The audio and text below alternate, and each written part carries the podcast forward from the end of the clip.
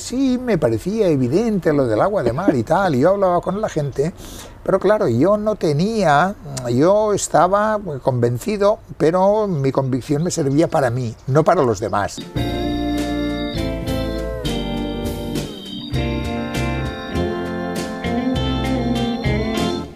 Hola, ¿cómo estáis? Soy Josefina Llargués, bienvenidos a mi espacio de salud, un podcast dedicado al bienestar. En el que cada tarde de domingo abordaremos temas relacionados con nuestra salud física y emocional, con una vida más tranquila y sostenible con la ecología y el medio ambiente.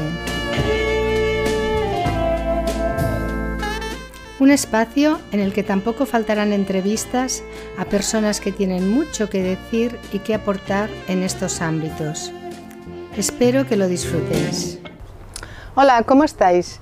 Bienvenidos a la sección del canal Charlando con y hoy tengo el inmenso placer de entrevistar a Mariano Arnal, que dirige la, Fundación Aquamaris en, en Badalona y que además he tenido la suerte de que escriba la introducción al capítulo del agua de mar de, de mi último libro, La farmacia del mar.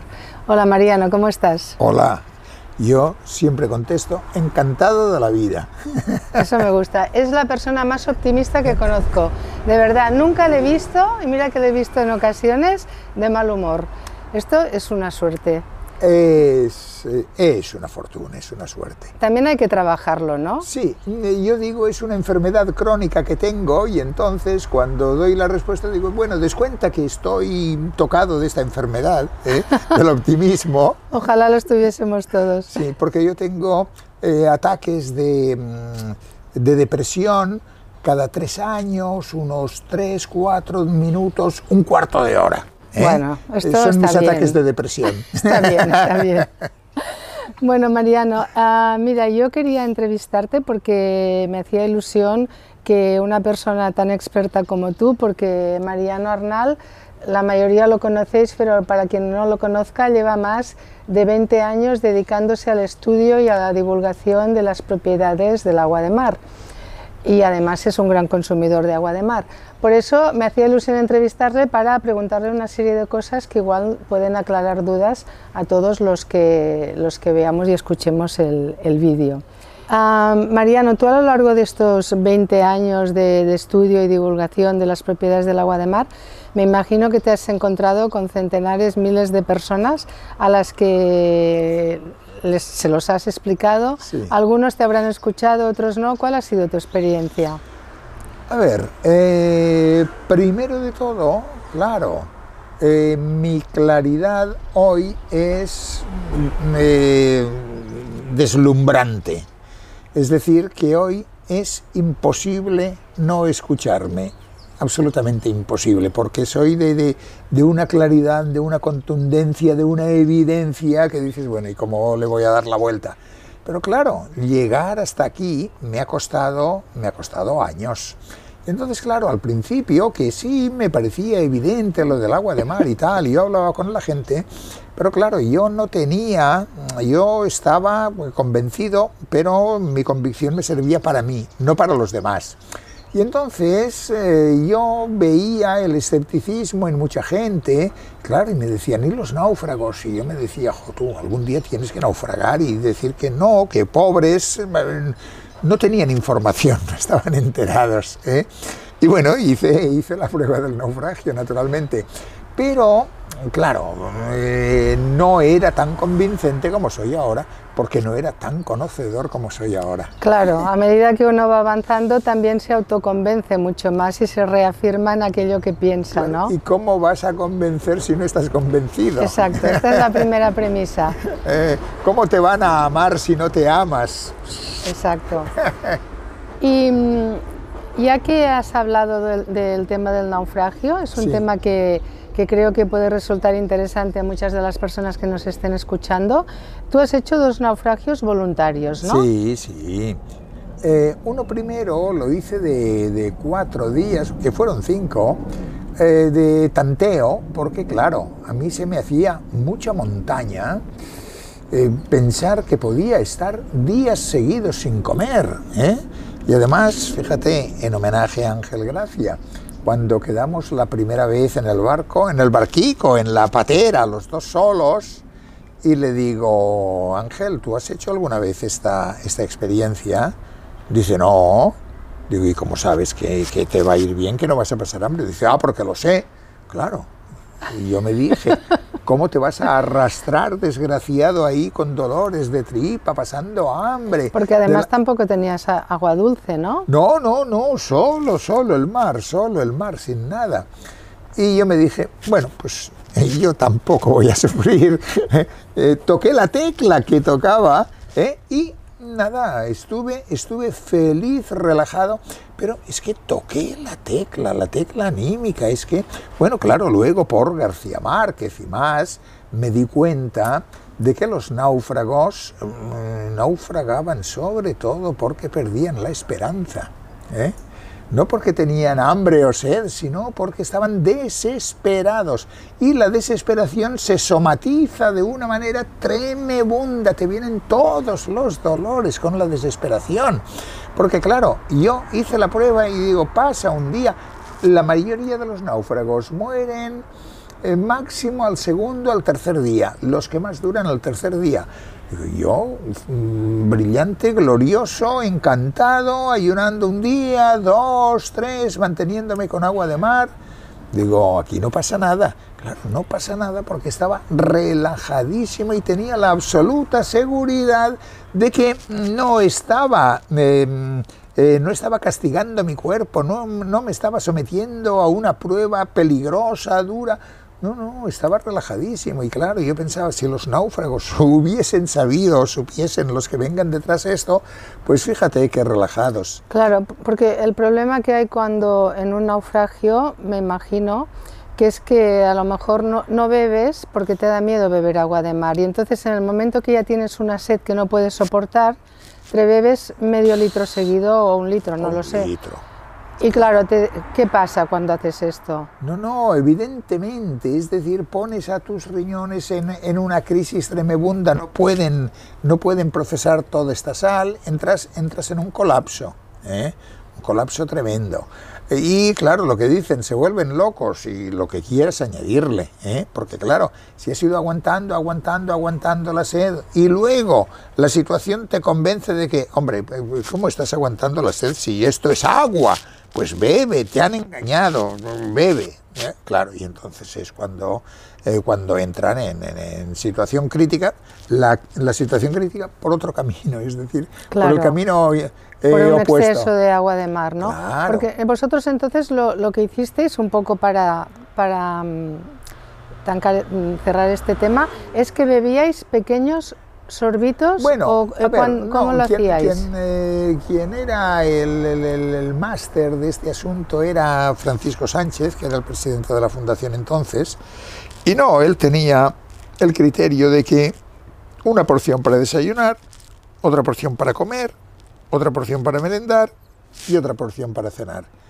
Bueno, claro, yo eh, lo hicimos así, porque él, él era, digamos, ahí todos éramos novatos, teníamos la información que nos transmitía, nos había transmitido eh, Laureano Domínguez.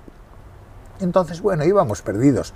Yo después de esta experiencia llegué a la conclusión de que la forma ideal, genial, absoluta, maravillosa, es nada, una, una cucharada sopera, una cuchara sopera, la cucharada, mm, pasan minutos, otra cucharada, que ni te enteras, es decir, eh, tu cuerpo asimila perfectamente los minerales, es decir, que si yo hubiese hecho otro naufragio, lo hubiese hecho en estas condiciones, sin hacer ningún gran sacrificio, porque claro, a mí el agua de mar siempre, incluso ahora, me representa un sacrificio, es decir, no me, eh, mi paladar no se acomoda al agua de mar tal como se ha acomodado muy bien, muy bien, maravillosamente bien al agua isotónica, ¿eh? en cambio el agua de mar tal y cual eh, no, no, no, no, no, no me echo con ella. Claro, la, isotónica es, es, mucho más asequible a cualquier paladar. Eh, explícanos un poco cómo se prepara, porque en el libro lo explico, pero me gustaría que lo explicases tú. E, efectivamente, a ver, El, punto de partida es que nosotros somos isotónicos, todos los seres vivos, menos los microorganismos marinos, todos somos isotónicos. Entonces, claro, el agua ideal es el agua, la misma agua que tenemos en nuestro cuerpo, y es el agua resultante de mezclar tres partes de agua dulce, pongamos 0%, eh, eh, de minerales, más eh, una parte, una cuarta parte de agua de mar, 36 por mil, 36 eh, gramos de minerales por litro, 36 dividido entre 4, 9, que es justamente nuestro nivel mineral. Y es, y es ahí donde llegamos. ¿eh? Y entonces, claro, esta agua para, digamos, para nuestro cuerpo es genial. Es el agua que menos, menos problemas le, le causa a nuestro organismo. Es decir, es un agua que Claro, porque está en, sintonía, ¿no? En perfecta sintonía, es sintonizar. Y entonces es un agua perfecta. El que no acaba de encontrarle el gusto, que le añade limón, bueno, pues estupendo. ¿eh?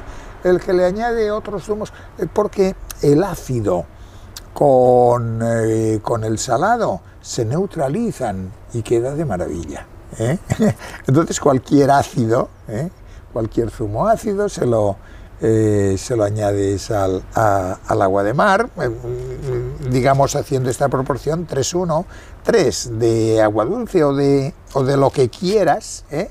y una cuarta parte, una, una, cuarta parte de agua de mar, y oye... Y vas bebiendo durante el día. Durante el día, sí, sí, sí, sí. Claro, como agua de bebida, que esto no quiere decir que después no puedas beber agua dulce sin agua de mar, o sea, simplemente... claro, pero fíjate, yo me he metido ahora en la disciplina de apuntarme definitivamente al agua de mar.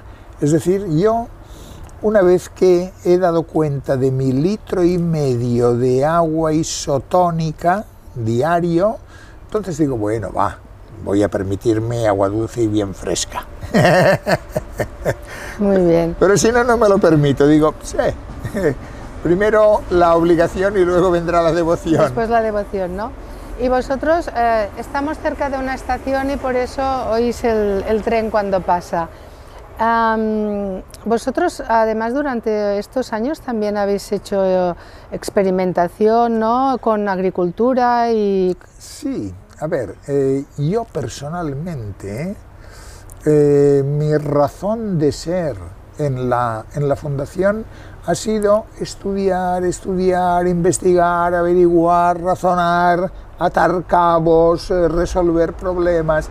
Y además he sido un buscador de problemas. Es decir, que tal como ha habido gente, por ejemplo, Laureano Domínguez, por ejemplo, también Ángel Gracia, que cuando venía un busca problemas, por ejemplo, como Wilmer Soler, ah, este está contra, contra la causa, no, no, no, yo encantado de los problemas, porque claro, es en la contradicción donde resplandecen las, las tesis buenas. Claro. Y entonces, claro, a mí me encantaban todos los problemas, ¿eh? no, no los he rehuido, y entonces, claro, he buscado respuesta a estos problemas, pero sobre todo he estado muy atento, muy atento. Por ejemplo, para mí, el gran descubrimiento fue llegar a la conclusión de que cuando hablas de agua de mar estás hablando de sal o cuando hablas de sal estás hablando de agua de mar, porque el agua de mar es la madre de la sal, de todas las sales, incluso las continentales. Y para mí eso fue una iluminación que digo, hombre, porque claro, a mí me incomodaba mucho que eh, al principio cuando habla, hablaba del agua de mar me decían, Oye, ¿y cómo es que la humanidad ha estado así ciega y esperando que llegaseis vosotros y les descubrieseis la gran cosa, el agua de mar? Oye, algún sabio habrá habido antes que se enterase, ¿qué tal?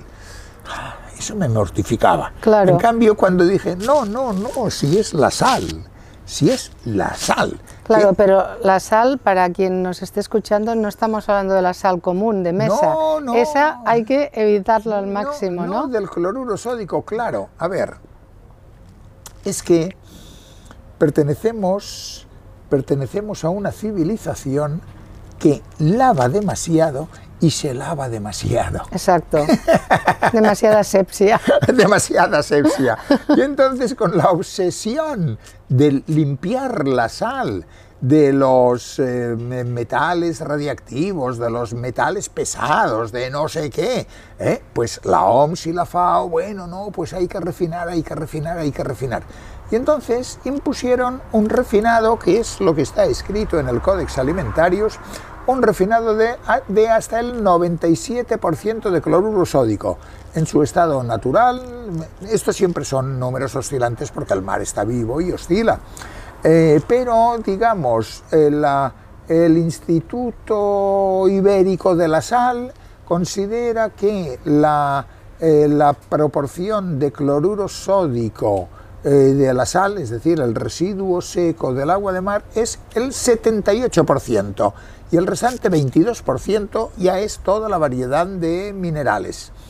Eh, entonces, claro, que venga la OMS y diga 78%, no, no, no, 97%, dices, jo, tú. Pero luego llegan los salineros y dicen, ya, pero es que me imponen esta, eh, esta depuración, esta limpieza de la sal, porque claro, hay que no hay que rebasar los mínimos que nos imponen de todos estos minerales radiactivos, pesados y tal. Y mira, por si acaso, por si acaso, ya estamos en el 99,8% de cloruro sódico. ¿eh? Los industriales se han curado en salud y han dicho, no me van a pillar. Claro. ¿eh? Y entonces, 99, la que, la que se vende normalmente, 99,8% de cloruro sódico, 0,2% de, donde correspondió un 22%. Dices, pero ¿cómo puede ser eso? Nos desmineraliza y aparte de que nos perjudica, ¿no? No, no, no, claro, claro. A ver, si había un equilibrio entre este 78% y este 22% y se ayudan a equilibrarse, fíjate, la sal, eh, la sal auténtica, la que produces tú en tu casa, ¿eh? Eh, evaporando agua de mar, siempre tiene ese saborcillo un poco amargo y tal es del magnesio. Claro. Pero ¿cómo le vas a quitar el magnesio si es tan, tan importante para Intervienen más de 300 reacciones químicas y luego la gente se toma magnesio aparte, se compra comprimidos de magnesio. Claro, claro, claro. Y entonces, y entonces, claro, los productores de sal dicen, no, hombre, esto desmerece este gusto, este regusto amargo, no, no, no, hay que limpiar, hay que limpiar. Claro, y nos han limpiado, nos han limpiado tanto que eh, ahí tenemos, ahí tenemos el, la, eh, la sal que nos han dado y efectivamente, claro, si le quitas las otras variedades que modulan el, el, efecto, el trabajo del cloruro sódico, y lo conviertes todo en cloruro sódico, dices, hombre, esto es como si haces cemento, y dices, jo, tú, no, es que a, mí tanto cemento, no, échale más arena, o échale más agua. Hombre, no, pero... Sí, bueno, en realidad limpiamos tanto que ensuciamos, ¿no? hombre, claro, proporciones, proporciones, la proporcionalidad es importantísima, y además, fíjate, está la, cuestión, la potencia cualitativa, no cuantitativa. Es decir, que en, en, este, eh, en este resto del 22%, claro, hay una variedad cualitativa de noventa y tantos minerales. ¿eh? Y, y, dices, bueno, pero es que hay algunos que no llegas al nanogramo, ¿eh? que son fracciones de nanogramo, de, de millonésima de gramo. ¿Y eso qué? Eso sí, eso está ahí en su lugar, está en su sitio. Claro, porque no, todo, no de todos necesitamos la misma cantidad y además unos actúan en sinergia con otros. Claro, claro, claro. Y entonces, y entonces, claro, prescindir. Yo, yo esto lo veo claro cuando me acuerdo del, del reloj que me regalaron cuando hice la primera comunión, me regalaron un reloj Claro. Es que, a ver, para entender eso lo tenía que desmontar, si no, que me habían regalado. Solo por ver, por ver moverse unas agujicas que... Se... Claro, lo desmonté, claro. Y luego lo monté, claro. Y luego vi que sobraban piezas. Y yo dije, pero, a ver, estos tontos, ¿por qué hacen piezas sobrantes? Claro, pero el reloj no me funcionaba. Claro, o sea que todas las piezas son importantes. Claro. Exacto, muy buen ejemplo. Sí, sí, súper buen ejemplo. Y, fue eso, no conseguí que me funcionase el reloj. ¿eh? Y, estuve pensando, y estuve pensando que, que eran tontos, igual que en la primera, el primer día de latín, nos pusieron a traducir templa de orum sunt pulcra. Y ya nos advirtió el, profesor que templa de orum, de orum no significa de oro. Y yo, que me pongo ahí a traducir, digo, Jotu, ¿qué profesor más malo te ha tocado? Mira que es evidente que son los templos de oro, son bonitos, ¿eh? Los templos de oro, no de los dioses, de orum, ¿eh? Y digo, bueno, mira, resígnate, te ha tocado un mal profesor, porque mira que es evidente que de oro es, es de oro. Bueno, es que hay que decir que, que Mariano era profesor de lenguas clásicas y entonces, con lo que decías antes de, de que el uso del agua de mar, cómo no se conocía, bueno, en la antigüedad, por lo que yo he leído, Hipócrates y, eh, se había utilizado el agua de mar, ¿no? También como laxante y los baños de agua de mar. No, no, a ver, mira, eh, hay, hay, una cosa que es la historia y otra cosa que es el mito, ¿eh? Y tú sabrás lo fácil que es mitificar las realidades, los hechos. Entonces, yo me he tragado unos cuantos mitos sobre el agua de mar, claro, de tiempo de los griegos y tal, eh, puedes contar lo que quieras. Y entonces yo he colocado todas estas cosas así a montón en el, en el cajón de los mitos. Digo, bueno, está bien, está bien mitificar porque, oye, mira, eh, también los mitos son importantísimos y los cuentos son importantísimos, es decir, nos dan cuenta de cómo es la realidad y nos dan cuenta de que hay realidades que están envueltas en el misterio. ¿eh? Eh, y, y, bueno, yo eso, pues todas esas cosas que se cuentan, lo coloco en el lugar de los mitos, los escucho con reverencia, con respeto, pero digo, son mitos, no realidades. ¿Quién está en condiciones de certificar esas realidades? Evidentemente, evidentemente, forman parte de, la historia, pero bueno, dicen que cuando el río suena, ¿no? Agua lleva. Bueno, ah, bueno. sí que hubo un médico si no recuerdo mal, en el siglo XVIII, Russell. Ahí, ahí así, ahí, ya la porque, cosa está. Porque él, por lo que yo leí, eh, recomendaba incluso beber agua de mar y escribió un libro que se hizo muy famoso, el título en latín ya no me acuerdo, algo de las glándulas. Sí, sí, sí, em, sí.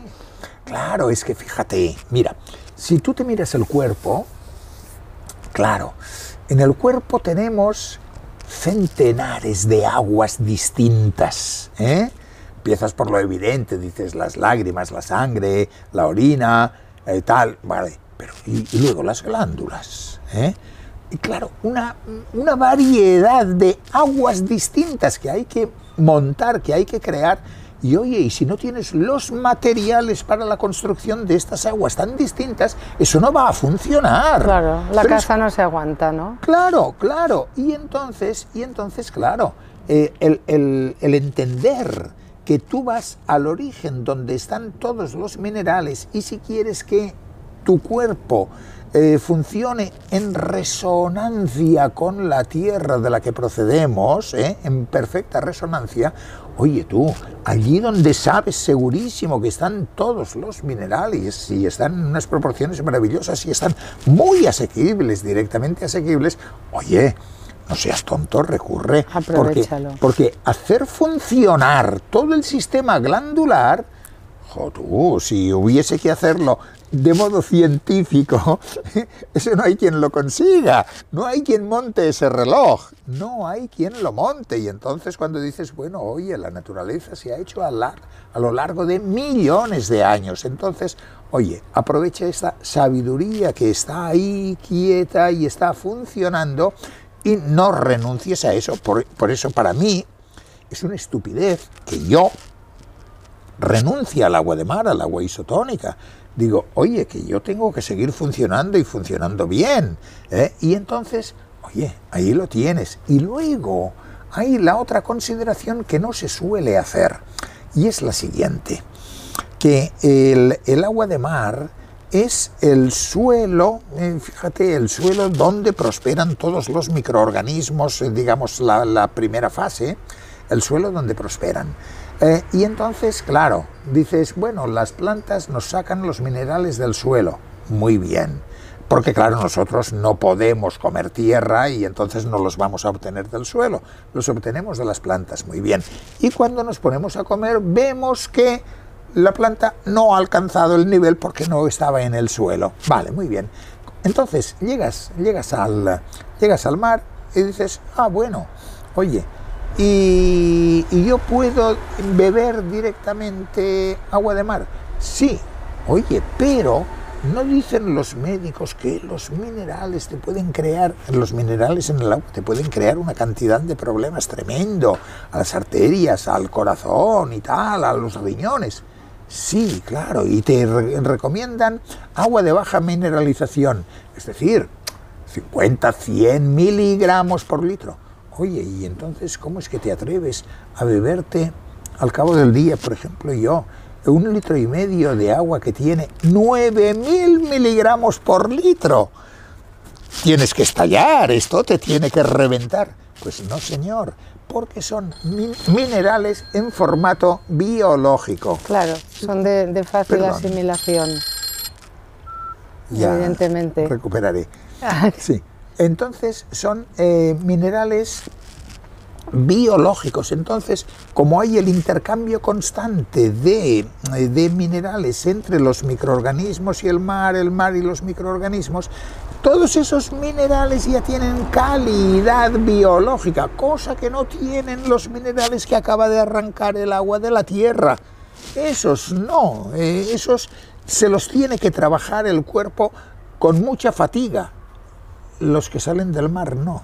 ¿eh? Claro, porque forman parte de, un hábitat donde todo está muy vivo, claro. Además. Y entonces, claro, entonces eh, los minerales del agua de mar están tan, tan disponibles como están en los vegetales. Igual, ¿eh? Que dices, oye, pero que comes la patata, que la patata tiene muchísimo sodio. ¿Ni qué? si, fuese, si fuese ese sodio en, en, un agua mineral, esa misma cantidad de sodio, dices, wow, peligro, peligro grave. Pero ya en formato biológico no tiene ningún es otra cosa. Y una pregunta para las personas que tienen como recelo, ¿no? Que dicen, no, yo prefiero tomarla pues comprarla en la farmacia o comprarla envasada, porque mm, e, e, el agua de mar recogida directamente del mar, siempre con, con una cierta seguridad, evidentemente, pero que eh, no tiene que ser muy así, porque el mar es inmenso. Ir a pillar el, sitio más pestilente, hay que ir a elegirlo, ¿eh? Claro, o buscar un sitio donde, por ejemplo, yo la vengo a buscar aquí, ¿no? Pero, em, o sea, ¿hay algún problema en, en, beber agua de mar? No, no. A ver, eh, primero, el, eh, el mar se, se, cuida muy bien el solo, es decir, la salinidad hace que eh, todo lo que es biológico, la salinidad lo resuelve. Entonces, claro, ya te quedan, por ejemplo, los minerales pesados. Bueno, si son pesados. Y luego es que los peligros que tiene el mar están ahí en el mar en, en, cantidades absolutamente ínfimas, porque tú es que no vas a beber agua de mar como quien bebe agua. ¿eh? Tú vas a beber la porción que necesitas para isotonizar el agua o la porción que necesitas para eh, saborizar las comidas, ¿eh? para mineralizar lo que comes y entonces en vez de utilizar sal utilizas agua de mar. Vale. Entonces, claro, cuando hablas de esas cantidades, dices, ¿cuál es el riesgo? Por ejemplo, una de, esas, dicen, bueno, y los, eh, los microplásticos, digo, jo, tú, microplásticos, respirando absorbes muchos más microplásticos que los que, vayas. A decir ahora. Claro, ¿por qué? Porque hay la pulverización del agua de mar, la elevación del agua de mar enterita, con sus sales, con todo, y con los plásticos, todo lo que haya. Y todo lo que flota, todo lo que pesa poco, ya subirá, subirá a la estratosfera y se convertirá en núcleos de condensación para que pueda llover, porque la lluvia se forma no por, eh, no por saturación de humedad, sino por núcleos de condensación, una, eh, una partícula ínfima, ínfima de materia sólida y ahí empiezan a engancharse las gotas minúsculas de vapor de agua hasta que crece la gota y finalmente pesa y cae. ¿eh? Y bueno, y ese núcleo de, condensación nos baja también hasta, hasta la Tierra. Cuando llueve también comemos plástico. también, también. Es decir, que digamos, esas preocupaciones son tremendamente desproporcionadas. ¿eh? Porque claro, si te preocupases de verdad, también estarías preocupado de cómo respiras y tendrías ahí unas mascarillas, pero muy sofisticadas, para filtrarlo todo y tal. Y dices, bueno, pero la cosa no está para tanto. Y además, nos tenemos que adaptar al mundo en que vivimos. Vivimos en un mundo contaminado, que además lo contaminamos nosotros. Hemos de aprender a vivir en la contaminación. Tenemos que asumir las consecuencias de nuestro, de nuestro comportamiento, ¿no? Igual que el día que vayas a vivir al desierto tendrás que aprender a vivir con la arena y el día que te vayas al polo tendrás que aprender a vivir con el hielo. no hay más. Claro. y El, el mundo en que vivimos tenemos que aprender a vivir con la contaminación. Y para las personas que todavía no han empezado a tomar agua de mar y que sienten como un poco de recelo, ¿no? Em, la, que venden como microfiltrada, ¿tiene alguna ventaja sobre la que tú puedes recoger en una fundación o en un balneario marino? No, mira, eh, tiene, eh, tiene la ventaja para el que está obsesionado con la limpieza, con la asepsia. Y entonces, claro, en esa agua le garantizan que no hay ningún elemento vivo, ¿eh? Eh, porque son los que producen el peligro de contaminación. ¿eh? Y entonces le han dado esta garantía de que no hay elementos vivos y por consiguiente no hay nada corruptible. Y dices, bueno, vale. Para quien eso es importantísimo, pues esto está muy bien. Pero para quien entiende que los riesgos que te reporta el coger directamente el agua en el mar, eh, con todos los microorganismos que tiene, que bueno, que asumes una cierta corruptibilidad de una incidencia de cuánto. Hombre, pues mira, la experiencia que tengo yo es que cada 3.000 garrafas, una que no sabes por qué, yo sospecho que no es por el mar, porque claro, uno se lleva 30 garrafas y una de las 30 se las ha llevado seguidas y una de las 30 le falla. Es decir, le huele a huevos podridos y entonces luego cuando va a buscar, dice, ¿y dónde está? No, no, si el metano ya ha desaparecido, ya se, ha volado, ¿eh? ya está. Pero esto me ha ocurrido de una de cada 3.000 garrafas. Y oh, no, no, una de cada 3.000, esto hay que cuidarlo, es peligroso. es igual que si una de cada millón de balcones se te caen o de tiestos que hay, pues mira, eh, vete así por la calle. Claro. Yo tengo que decir que con nueve años que llevo bebiendo agua de mar, nunca se me ha estropeado. Pero es que es lo em, normal. Pero bueno, claro, te puede pasar, pero esto también te pasa con, con cualquier producto. Simplemente si huele mal no la consumes. Claro, y ya, está ya está, es, es, es así de simple, pero es saber que recoges una sustancia viva. Claro. Ah, y que, claro, ¿qué ocurre? Fíjate, ¿qué ocurre con el agua que no ha sido microfiltrada? Claro, cuando el Instituto Oceanográfico de Tokio hizo el gran análisis hace 35 años ya, ya dijo, bueno, hay 18 elementos entre 95 que mm, detectaron, cuantificaron y tal. Dice, hay 18 que no hemos podido encontrar sueltos en el agua, solamente los, hemos podido detectar asimilados en microorganismos. ¿Vale? ¿Por qué? Bueno, pues porque son elementos que están en muy poca cantidad y luego la poca cantidad que han dejado en el agua no la pillas, no la encuentras, la encuentras en los microorganismos. Bien, y entonces, claro, cuando quitas esos microorganismos, esa concentración de minerales rarísimos, jo, las tierras raras, el gran negocio de ahora, las tierras raras. ¿eh?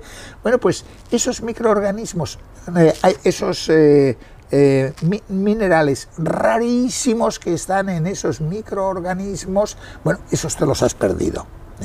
Bueno, te has perdido las tierras raras, pero como no somos todos fabricantes de, ordenadores, pues mira, podemos pasar sin tierras raras. Exactamente. Ya nos las darán aplicadas Exactamente. al ordenador o al móvil. ¿no? sí, sí. Es decir, que eh, eh, esta es la, consideración a hacer. Claro, yo, que me cuido eh, de, estar bien, claro, yo me planteo, digo, hombre, sabes que lo que le falta a la alimentación lo tiene seguro, segurísimo en el agua de mar y entonces por eso ya me he vuelto un metódico del agua isotónica. Entonces, gran pregunta, pero filtrada, superfiltrada. Digo, no, hombre, por la misma razón que me he apuntado al, agua eh, isotónica, a beber habitualmente agua de mar para suplir lo que me falta, por esa misma razón asumo, por esa misma razón, por esa, por esa misma razón asumo eh, eh, que me de quedar con los microorganismos que hay ahí, porque los microorganismos tienen unas virtudes rarísimas, encierran unas virtudes rarísimas de minerales rarísimos que se encuentran poco. Bueno, yo también los quiero, no tengo por qué despreciarlos. ¿eh? Claro. Si tuviese que ir a buscarlos expresamente, diría, como las tierras raras, han de mover cielo y tierra para encontrar las tierras raras. No, no, yo simplemente el agua de mar, tal como viene, la cojo, me la bebo, me la preparo y ya está. yo, contentísimo con mis, con mis microorganismos y claro, y asumo tranquilamente el riesgo ese remotísimo de que el agua se me estropee. Lo asumo tranquilamente. Bueno, y para quien le preocupe el tema de los metales pesados, que es lo que tú decías, la, presencia es, ínfima.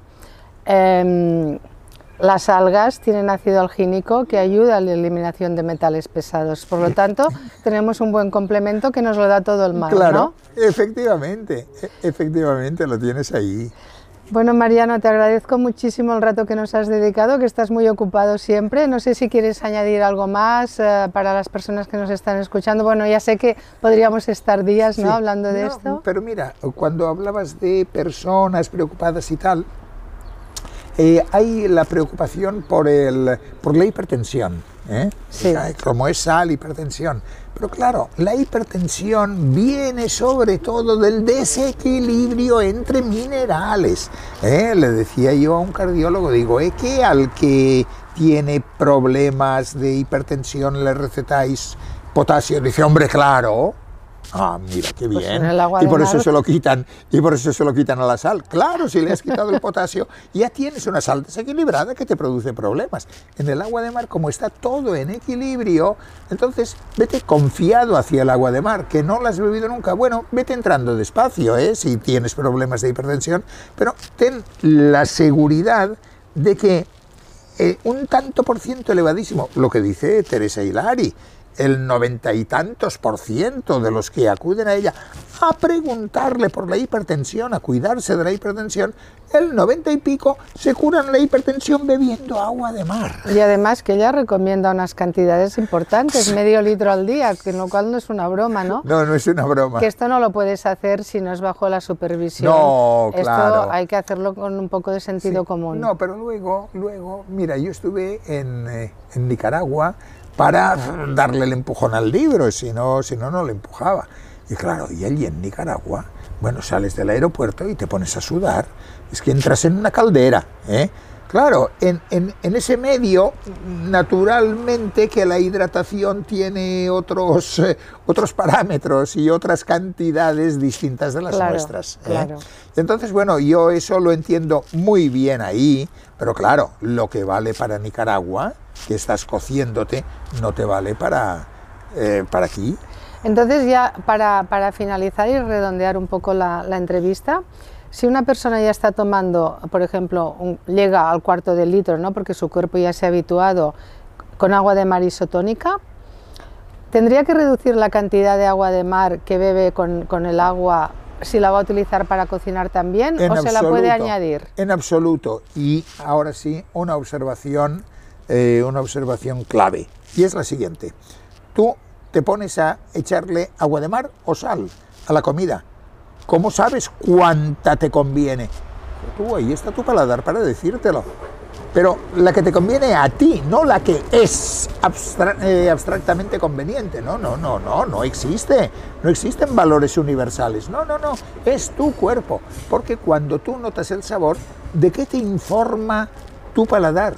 Te informa no del sabor que tiene eso que estás comiendo, sino de la necesidad que tiene tu cuerpo de esos nutrientes. Entonces, cuando tu paladar te dice esto está salado, eh, tu paladar te dice frena, ya tengo bastantes minerales, simplemente frena.